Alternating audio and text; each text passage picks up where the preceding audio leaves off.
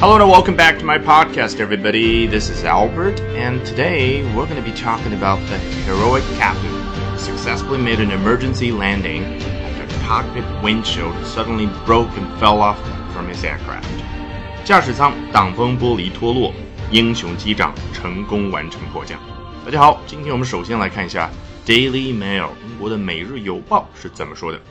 An airline captain successfully performed an emergency landing in China today after a cockpit windshield suddenly broke and fell off from the aircraft during the flight. 我们又看到了熟悉的 after 啊，前面这件事儿是在后面这件事儿 发生之后再发生的。但是呢，英文当中经常喜欢先把发生的那个结果，也就是后面发生的这个事儿提到前面来说一下，然后再说一下前面发生的事。其实是什么样的一种感觉呢？就是先是结果摆出来，然后后面介绍一下啊，起因是什么，导致结果的那件事是什么。我们来看一下，An airline captain successfully performed an emergency landing in China today。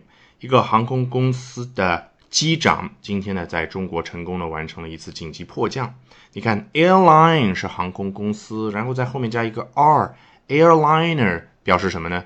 航空公司运营的那种商务客机，成功完成一次紧急迫降，叫 perform an emergency landing。这个 perform 啊是非常书面、非常正式的一种用法。待会儿你会发现有一种更加口语化的表达。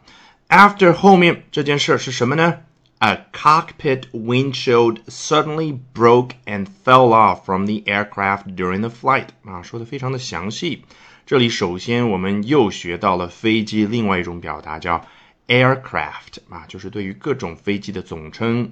在飞行的途中呢，有驾驶舱的一个挡风玻璃突然的 broke。破裂，and fell off from the aircraft，从飞机上脱落。好，来看下一段。All passengers were unhurt，所有的乘客都未受伤。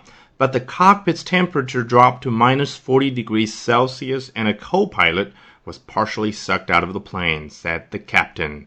我们在句子的结尾看到了熟悉的结构，said 某某某某某人说道。这里的某某是谁啊？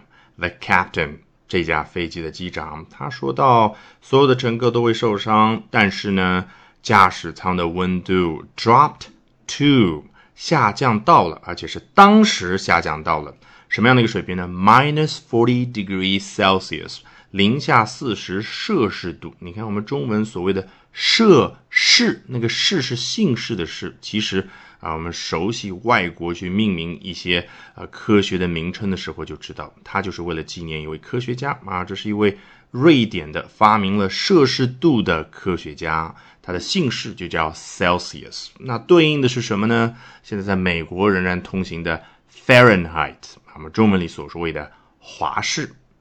这里是比较书面语，叫 minus forty degrees Celsius。那口语当中，你说的快一点，说的更加随意一点，要表达零下四十度，怎么说呢？minus forty degrees C，那个 Celsius 你就说成 C。好，气温下降到了零下四十度，然后发生了什么事儿呢？And a co-pilot was partially sucked out of the plane。 一名副机长当时被部分的吸出了这架飞机。你看，partially 就强调了他身体的一部分被吸出了这架飞机。Co-pilot 说白了，看字面意思就是共同去驾驶这架飞机的一个人。那所以呢，他不是最为正式的去称呼副机长啊这样的一个职位，这样的一个人。那比较正式的称呼是什么？First officer 啊。如果大家看过 Sully。萨利机长这部电影就非常熟悉这个称呼了。All right, with that, we have come to the end of this edition of Albert Talks English. Thank you very much for listening, everyone. Bye for now and see you next time. 节目最后有一个好消息和大家分享，我在喜马拉雅的新专辑《跟着奥斯卡经典电影学英语》已经正式上线，欢迎搜索并查看。大家也可以通过点击主播介绍部分，可以看到。所有的专辑列表，然后去查看这个新专辑。